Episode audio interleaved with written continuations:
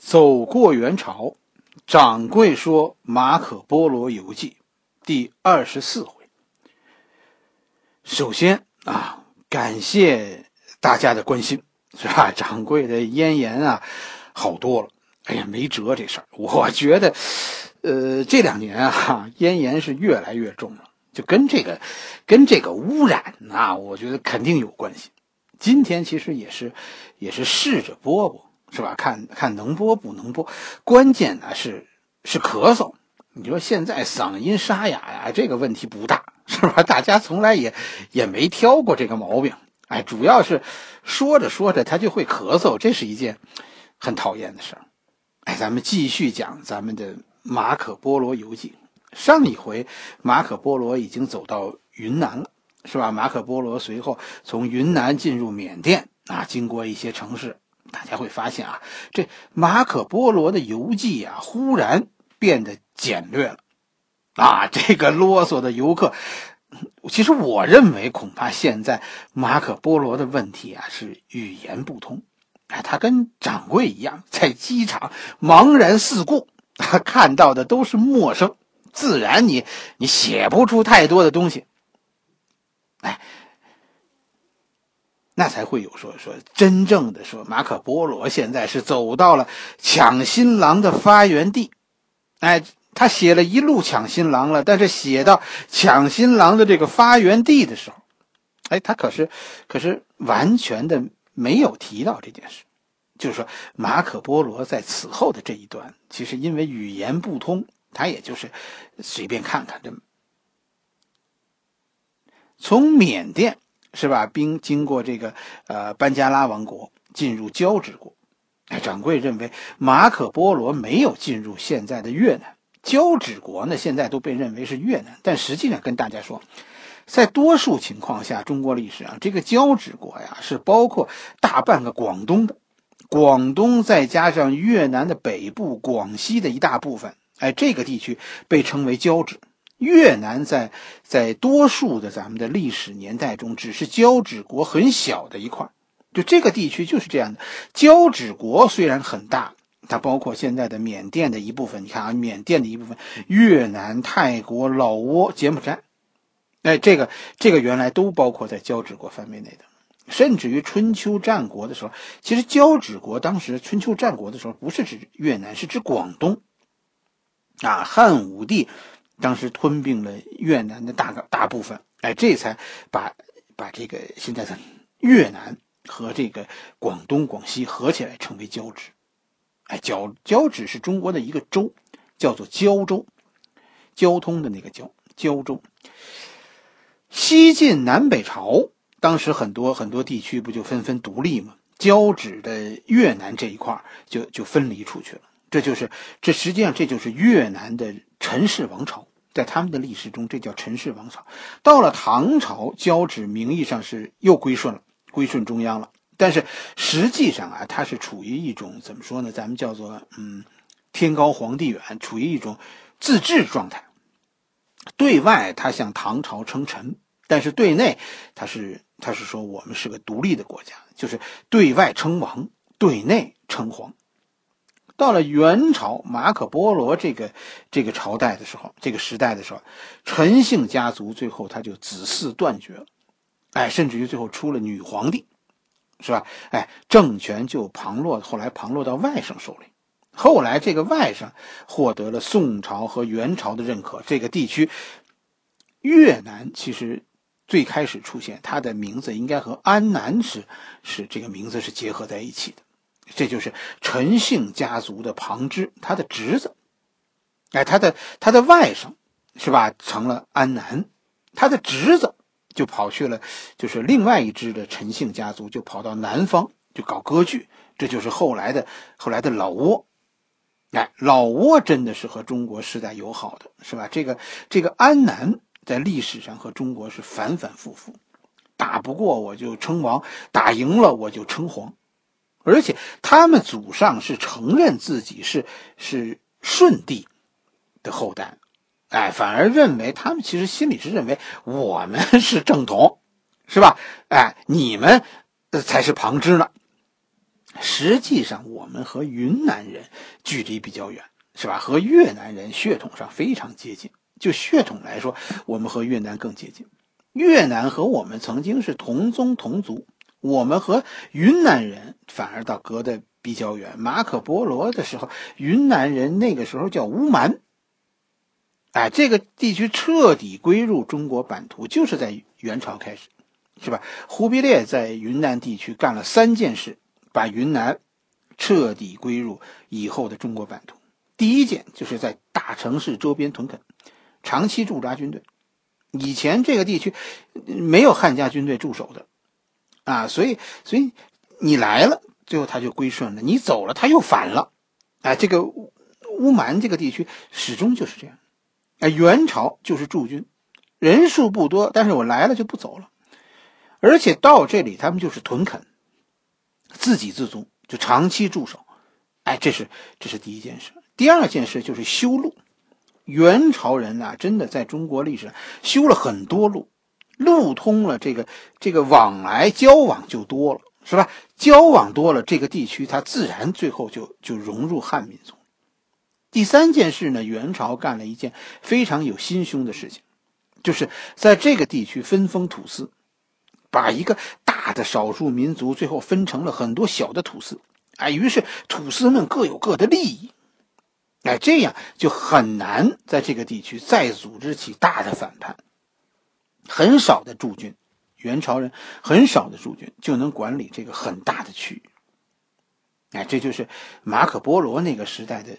云南，马可波罗跟着从从云南回到了成都，是吧？后面马可波罗说说他们从成都大概走了二十几天、三十天，啊，又回到了涿州，从涿州走四天到河间府。那掌柜也认为这里有错，是吧？其实马可波罗似乎是把两次旅行啊串起来拼成拼成一次旅行在讲了。马可波罗在这里，他说经过了啊长芦城，是吧？跟跟大家说，长芦这个地区就是现在的河北沧州，是吧？下面就是临清和济南，这似乎走的，咱们看着这是这是 这是京沪高速，是吧？哎，沿着京沪高速在走。马可波罗呀，给济南的评价是很高的，翻译成咱们现在的语言，马可波罗说说说济南是一座宜居城市。啊，这是 马可波罗说的。从济南出发，走四天到达济宁。啊，大家顺着地图看，这仍然是对的。在这里，马可波罗提到了运河。啊，这其实他提到的就是京杭大运河。京杭运河都说是隋炀帝修的，并且隋炀帝因此而亡国，是吧？但是实际上，京杭运河和和长城一样，是一段一段修的。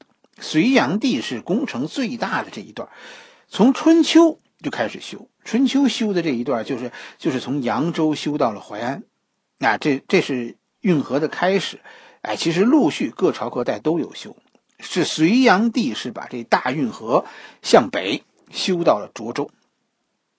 马可波罗没有说他们是是乘船，啊，但是他是沿着这个河在走。你看他从济宁，是吧？似乎似乎元朝，呃，运河好像就通到这儿。是吧？马可波罗在这里惊叹于说这个河运的发达，船很多很大，是吧？其实，其实这让我们看了很高兴，是吧？一个威尼斯人，他对中国造船业的这种赞美，哎，含金量很高，是吧？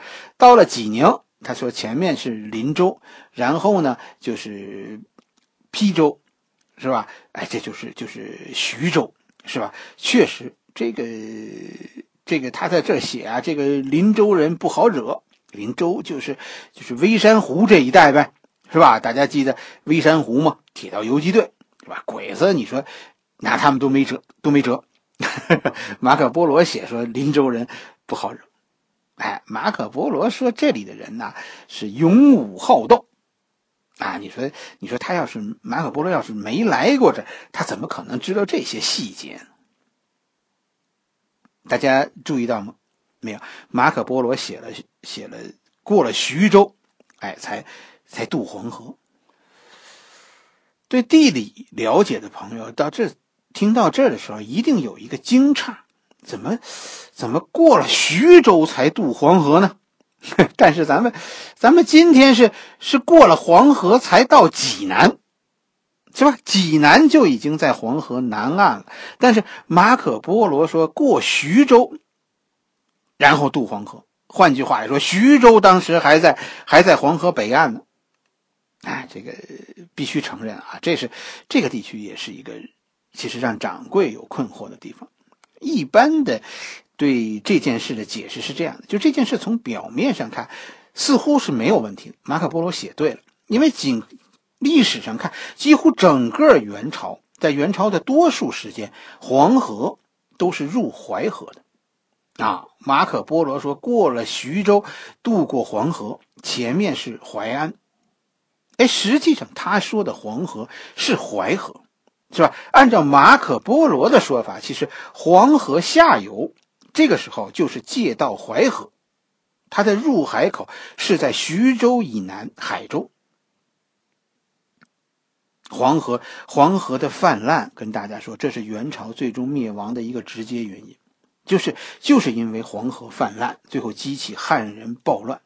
哎，咱们咱们讲那个锦衣卫的时候，咱们讲过这一段。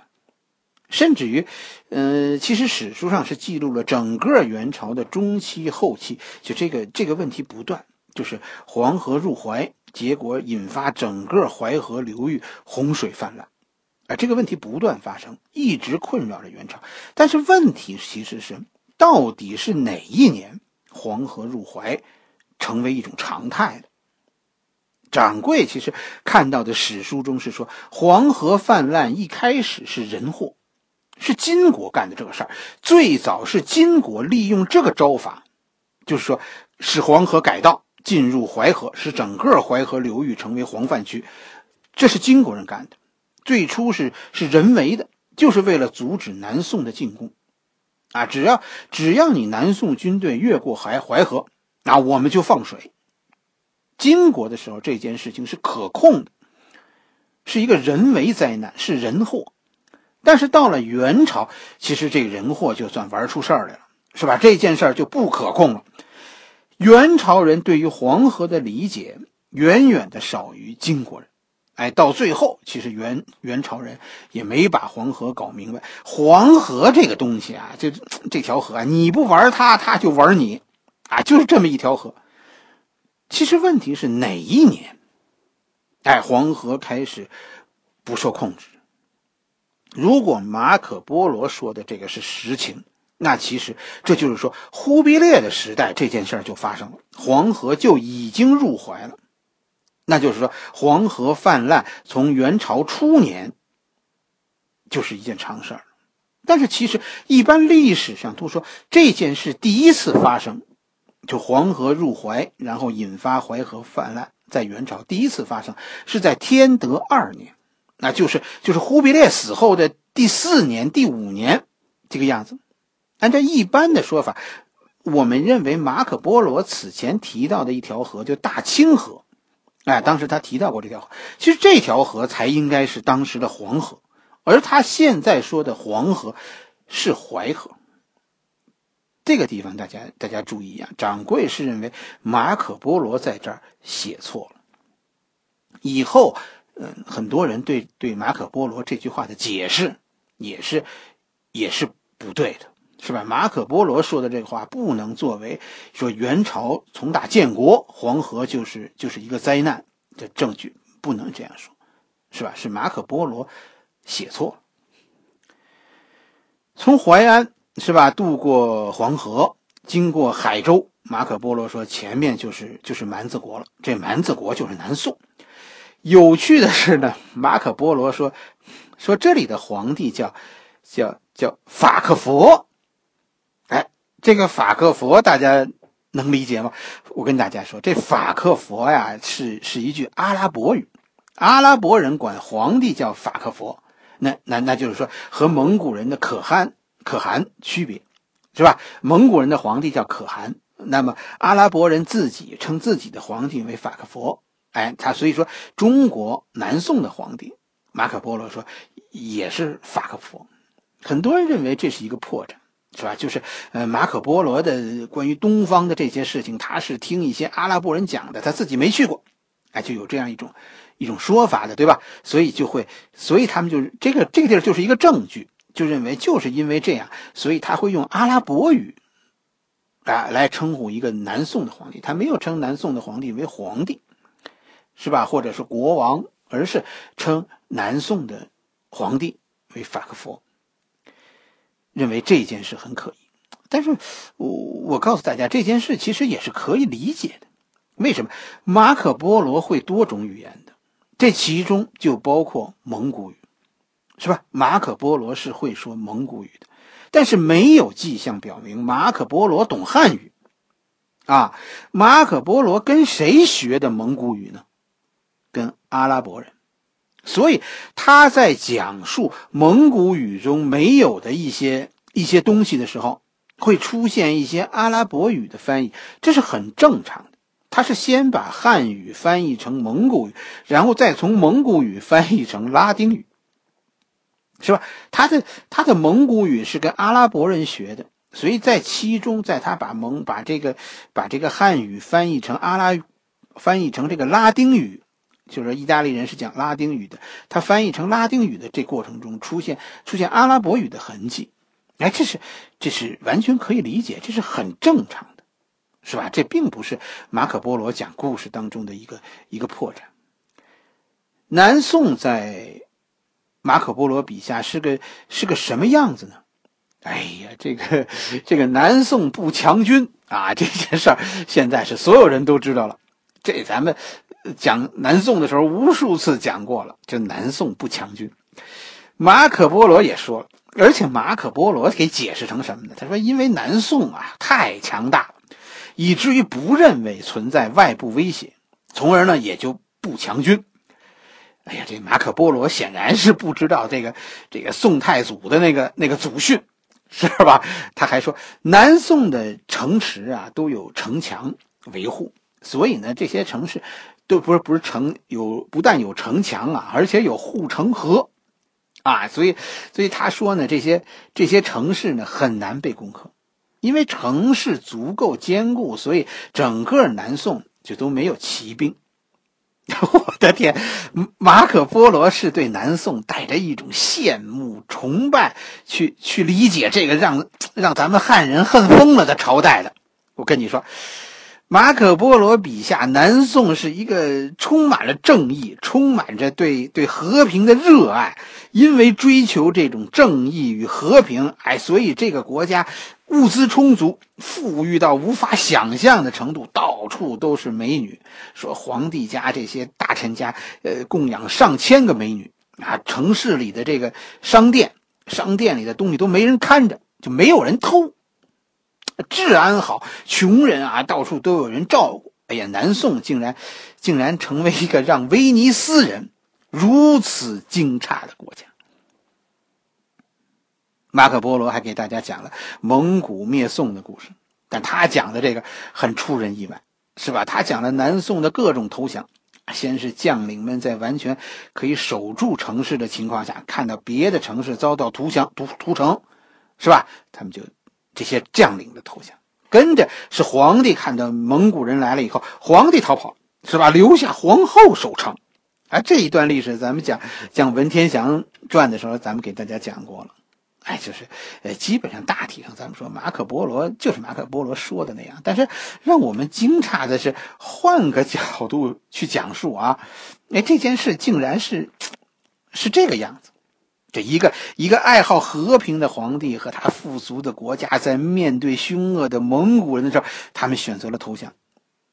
哎，马可波罗的意思，你们做对了，啊，这样你们就就保住了你们的生命。这是这是马可波罗眼中的咱们蒙古人和汉人的这场战争以及它的结果。从淮安。是吧？然后马可波罗写走高邮泰州，最后到达扬州。马可波罗说呢，忽必烈曾经任任命他，就在扬州这个地方，呃，当了三年的地方官。这件事儿存疑，很可能是吹牛，因为因为马可波罗呀，咱们说他可能爱极了这个地方，所以就就就在此停留了很久。但是但是他有没有说在这里当过地方官呢？掌柜认为不可能，他没有，是吧？哎，因为什么？因为他没有详细的介绍这个地方，尤其是没有介绍在这里做官的细节。你说你在扬州当了三年的地方官，能没有一点感触吗？是吧？但书里没有，而且呢，他对南宋的理解，你往后听就完全不像一个说说在这个地方做了三年官的人，他就是一个过客，匆匆的从这儿走过，看了一眼。来给你就就这么一个感觉，而且这一段最南宋的记录当中呢，还有几处，一会儿给大家讲，是这就纯粹是吹牛的，啊，一会儿讲到咱再说。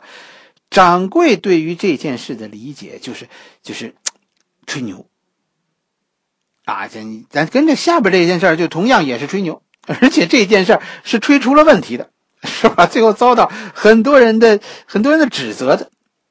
这就是经常被人们提到的，呃，说说马可波罗在在襄阳献炮，啊这件事。马可波罗说呢，他说他离开扬州以后呢，就就经过南京，去了襄阳。